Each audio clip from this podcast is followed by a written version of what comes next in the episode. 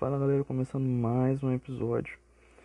Hoje falando sobre patrística. Nós finalizamos na semana passada o período antigo com o período helenista, o período helenista aí que marca a transição né, do período antigo para o período medieval.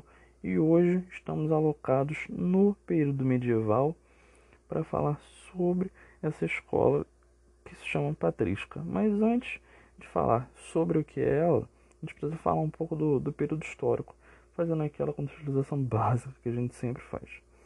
A patrística ela nasce ali no período medieval, no início dele, no, no século I e vigora até o século V.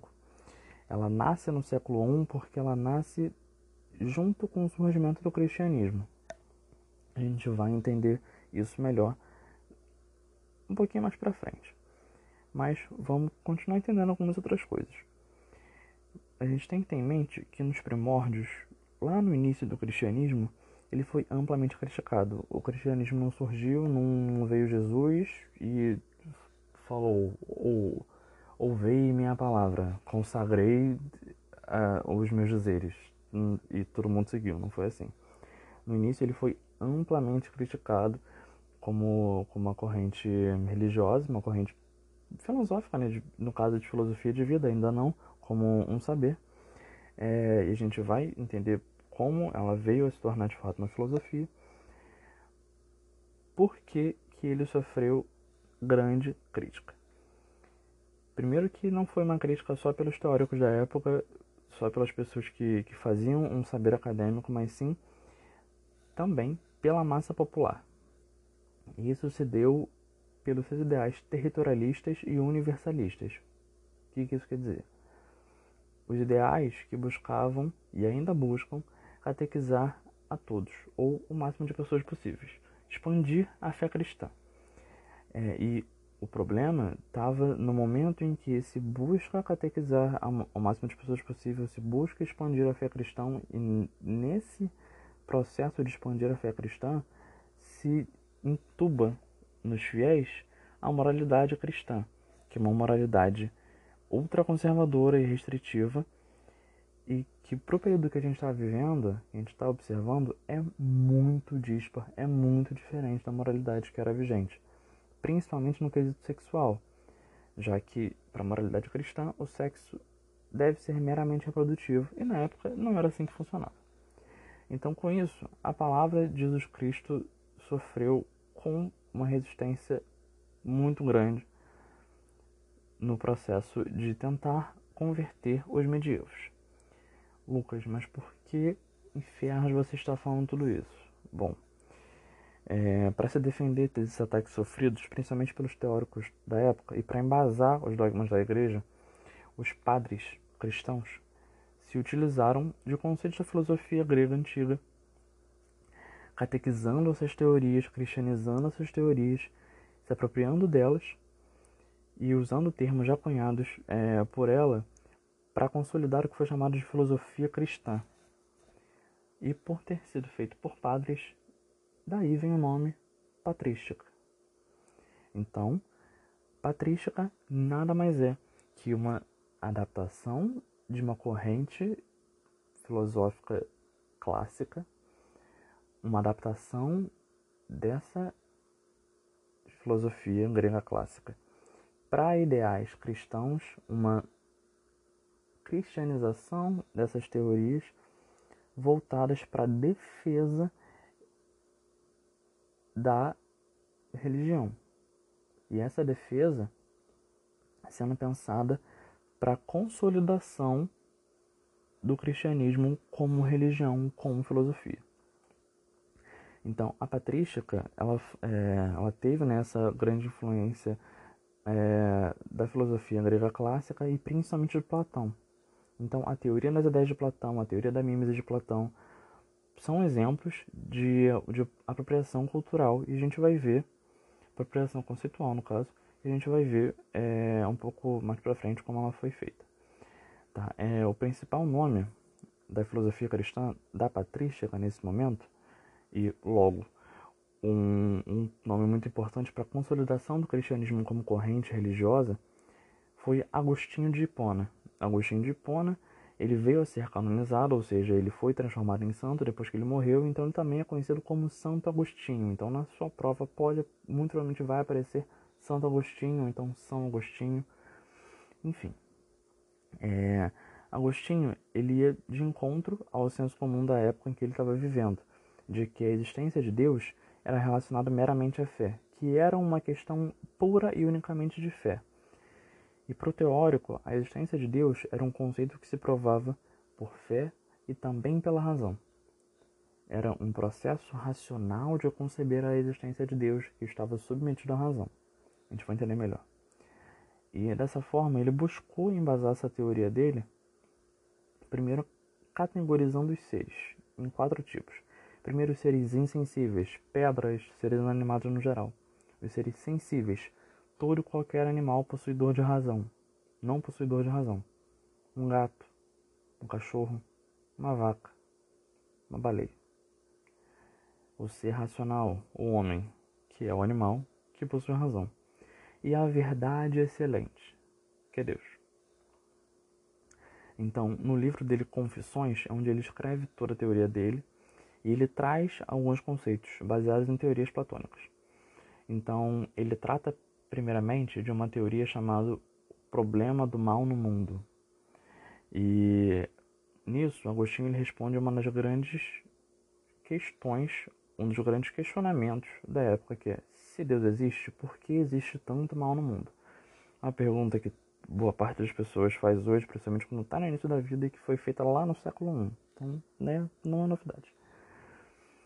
Então, ele para poder explicar isso, ele falava a seguinte coisa: apesar de Deus ter feito o homem à sua imagem e semelhança, e a criação ser proveniente do seu mais profundo e verdadeiro amor, ela também é dotada de livre-arbítrio.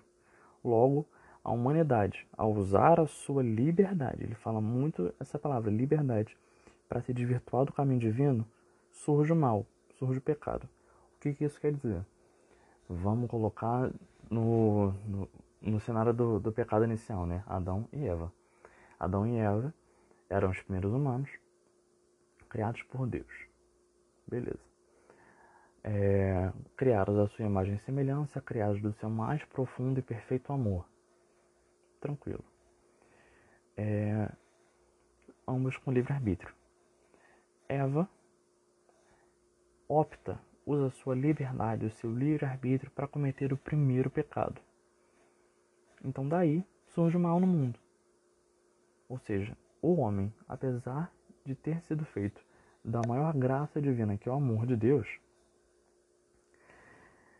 ele tem a sua liberdade de escolha e ele usa a sua liberdade para não seguir o caminho divino. E nisso surge o mal.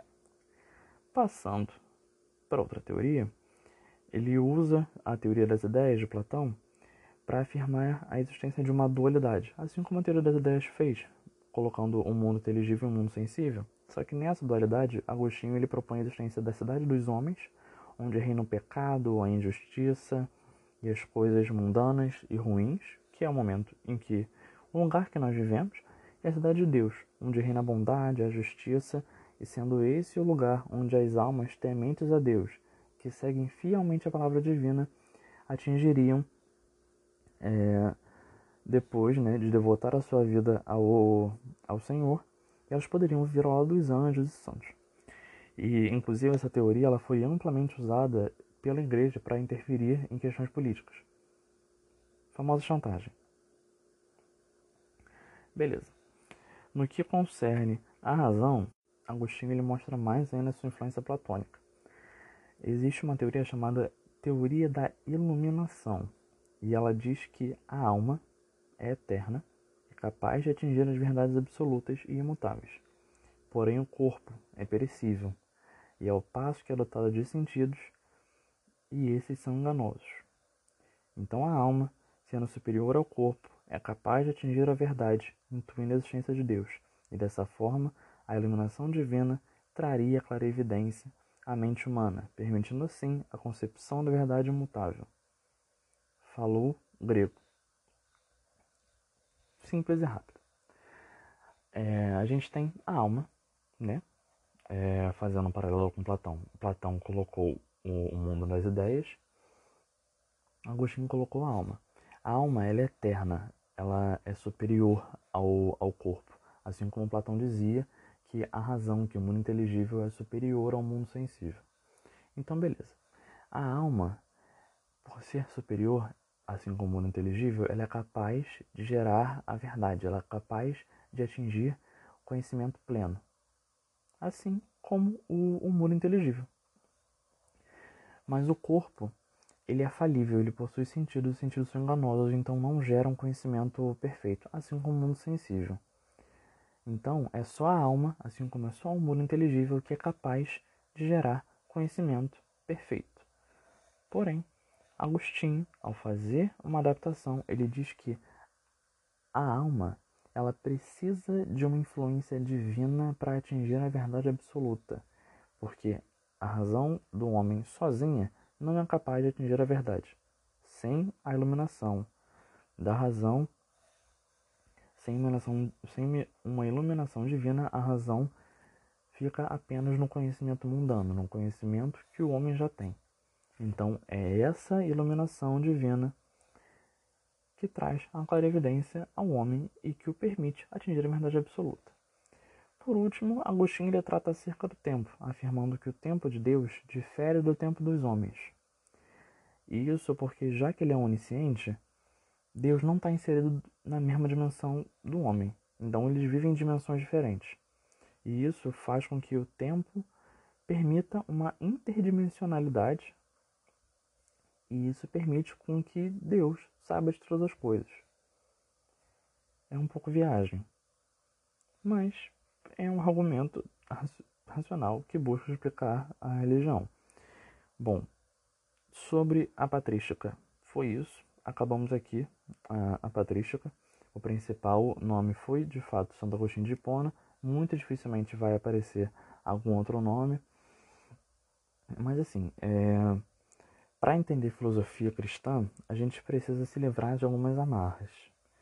Eu, por exemplo, não sou cristão, não sou cristão, mas para poder entender é, e também criticar as coisas que aparecem para a gente, a gente precisa se livrar de algumas amarras e de algum, alguns conceitos pré-estabelecidos pela gente sobre as coisas. Não estou dizendo que você, você tem que concordar com isso aqui, porque, enfim, concordem se acharem interessante. Mas abram a mente de vocês para tentar entender, até porque vocês vão precisar entender isso aqui para a prova, porque tem aparecido cada vez mais filosofia medieval, né? em 2018 caiu uma questão de patrística, caiu uma questão de escolástica, uma seguida da outra, então é importante saber. Mas é isso, espero que tenham gostado. Qualquer dúvida, lembrem-se sempre, podem me chamar em qualquer rede social que a gente está aí para ajudar no que for. Valeu, galera. Falou. Fala, galera. Começando mais um episódio, continuando a nossa saga do período medieval. Temos agora a nossa sensacional escolástica. Mas vamos fazer aquele movimento maravilhoso da nossa contextualização. Então, como a gente falou anteriormente, a patrística vai até o século V. No século V, ela acaba e a gente tem um certo período aí é, de falta de produção filosófica que fosse é, significativa. Então a gente tem a escolástica vindo no século X e até o século XV. Ela surge já no auge da Idade Média e diferente da sua antecessora, a escolástica não mais possui o intuito de defender a fé cristã isso porque a Igreja Católica já era amplamente dominante a essa altura do período medieval. Então, como ela já não tem mais o intuito de defender a fé cristã, ela vem buscando a sistematização e organização dos dogmas católicos. O que, que é isso? Ela veio fazer a filosofia cristã voltar os seus olhos e atenção para a explicação da origem da natureza de acordo com os dogmas religiosos e acerca da sua divindade suprema.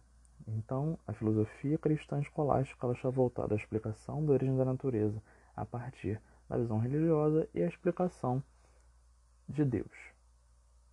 novidades. A explicação de Deus ficou o período medieval inteiro. Então, isso se configura como não mais uma postura de procurar se estabelecer, mas procurar manter-se dominante. Mas vamos lá. O período que a gente está.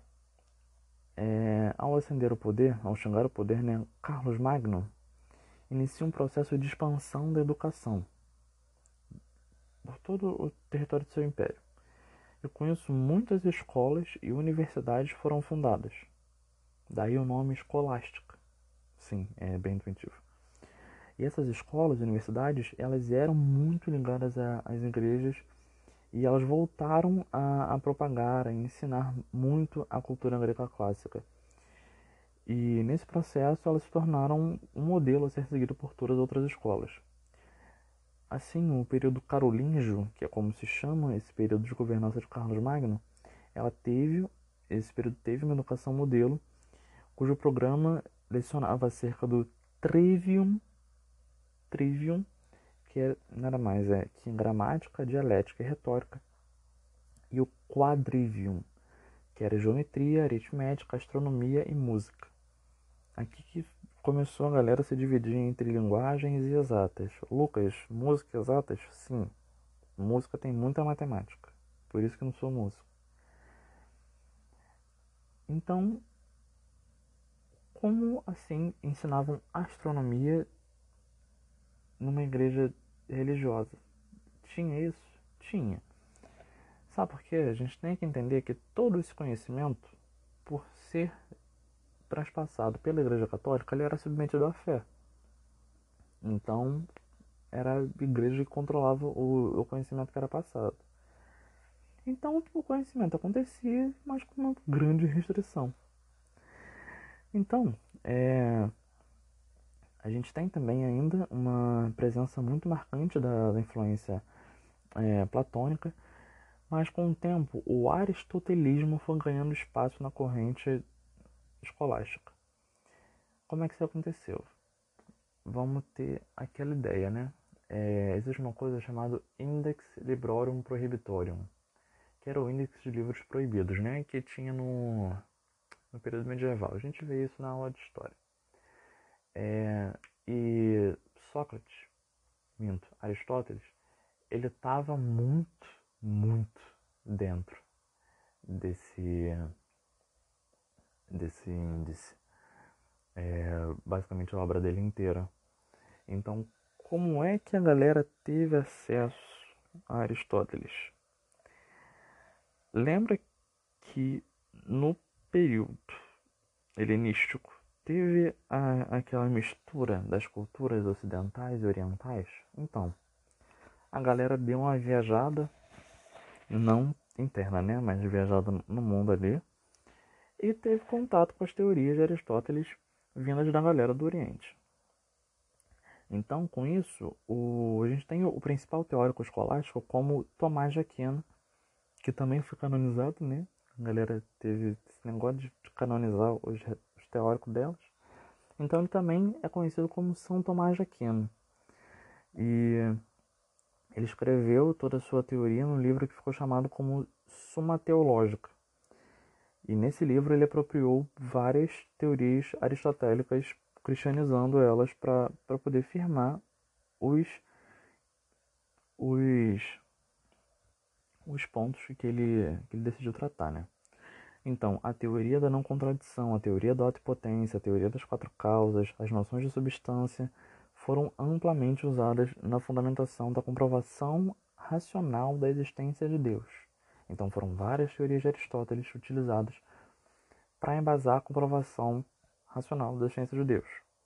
E mesmo com algumas adaptações que foram feitas, assim como Santo Agostinho também fez algumas adaptações das teorias de Platão, é, por exemplo, aqui São Tomás de Aquino adaptou é, o quesito de essência, por exemplo, que anteriormente o ser e a essência eram inseparáveis. Na teoria tomista, que é de Tomás de Aquino, Deus é essência. Só Deus é essência. Logo, ele é o único que existe de forma inegável e permanente. Isso porque o ser humano teve uma hora que ele não existiu. ele pode deixar de existir. E como a essência é algo permanente, só Deus existe independente de qualquer coisa. Então só Ele é essência. Sim, como eu falei, a gente precisa ter a mente e o coração abertos para absorver esse conhecimento. Vamos lá. Tomás, ele acreditava piamente que Deus pode e deve ser explicado pela razão. Contudo, porém, entretanto, todavia, ela sozinha não é capaz de explicá-lo. Então, a fé traria a clarividência à mente dos homens. Já ouviram falar sobre isso, né? Então, aqui é o momento em que a escolástica pega, pega um, um tracinho da patrística. Então, a fé traria a clarividência à mente dos homens para embasar esse processo de conhecimento acerca do que é Deus. Então, nesse processo é onde Tomás de Aquino formula a teoria das cinco vias para a existência de Deus. Essas cinco vias é uma adaptação, né, claro, da, da teoria da, das cinco causas de Aristóteles. A primeira via de São, São Tomás de Aquino, ele descreve, ele nomeia como motor imóvel. O que, que é isso? Assim como Aristóteles falou, tudo está em movimento. Beleza. Se tudo está em movimento, alguma coisa teve que mover essas coisas, porque o movimento não vem do nada. O movimento tem de ser gerado por um, por um objeto externo, por um ser externo. Só que com isso geraria uma corrente infinita de dependência, de uma interdependência de, de iniciar o movimento para coisa próxima.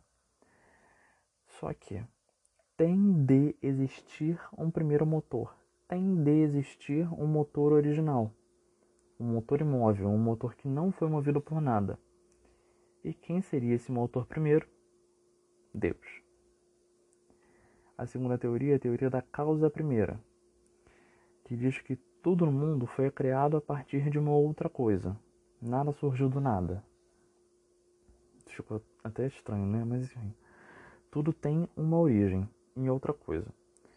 Porém, tem de ter havido uma coisa inicial, uma causa primeira que originou a sucessão de criação de todas as outras coisas. Uma coisa no momento surgiu e veio originando, foi o propagador das outras coisas. Quem é essa causa? Deus. A terceira via é a via do contingente necessário. O que é isso? Ela diz que tudo aquilo que hoje existe, um dia não existiu. E um dia vai deixar de existir. Aquilo que eu estava falando do humano, né? O, a humanidade não, não existiu sempre. No momento, ela não existiu e em algum momento o ser humano deixa de existir. Mas, se tudo fosse contingente, se tudo fosse perene, se tudo em algum momento um dia não existiu e um dia vai deixar de existir, a existência né, não estaria rolando. Então, um, em um momento, nada, literalmente nada existiria. Porque ou ainda não foi criado, ou então já deixou de existir. Então, algo tem de ser necessário, algo tem de ser imprescindível para a existência das coisas. E esse ser necessário, ele existe para provocar a existência dos outros seres. Sim, são muitas palavras de existência, mas é basicamente um ser primordial que provoca a existência que gera as outras coisas demais no mundo. E quem é esse gerador de todas as coisas? Deus, o Criador. A quarta causa são é o, é o chamado grau de perfeição, são os graus de perfeição. Tudo e qualquer coisa quando é posto em comparação, quando duas coisas são colocadas em comparação, uma é pior ou melhor do que a outra. Só que para isso tem de ter um parâmetro único para comparação, um parâmetro perfeito. Quem é esse parâmetro perfeito? Adivinha? Deus. A quinta e última causa é a finalidade do ser, que diz que todas as coisas do mundo obedecem a uma ordem, algo que as coordena para que elas atinjam o seu fim. para que elas cumpram seu papel no mundo. E para isso, existe um ser que orienta todas as coisas. Aposto 10 reais que vocês não vão acertar quem é o ser que orienta todas as coisas. Se você falou Deus, acertou e me chama no zap que eu te pago os reais. É isso. É isso. É muito religioso, porque é, é teoria cristã. Então, para entender, é preciso ter paciência, é preciso ter a cabeça aberta. Você não precisa concordar com isso aqui, você precisa entender porque faz parte da sua prova. E é interessante saber sobre filosofia cristã para entender como o cristianismo é hoje, o que aconteceu com o, o cristianismo ao longo do tempo, ou porque houve tanta dissidência assim do, do catolicismo ou porque há hoje o protestantismo, ou porque há hoje a igreja ortodoxa. Então é interessante saber de filosofia cristã, porque faz parte do processo de, de criação do mundo moderno que a gente vive hoje. Então, mais do que saber filosofia cristã, é interessante pensar nela e olhar para ela com um olhar crítico. De ver o que tudo isso aqui foi feito e porque, por exemplo, Lutero pregou as suas 95 teses falando contra vários tipos de coisa da, da filosofia cristã. Então, assim, espero que tenha ficado tudo muito claro para vocês. Nós fechamos aqui o período medieval. Na aula que vem, a gente já vem com o período moderno. O período medieval é literalmente só isso. Escolástica e patrística. Espero que tenha ficado tudo muito claro. Caso tenha alguma dúvida, não hesitem em me procurar nas redes sociais. É isso, muito obrigado pela atenção. Falou.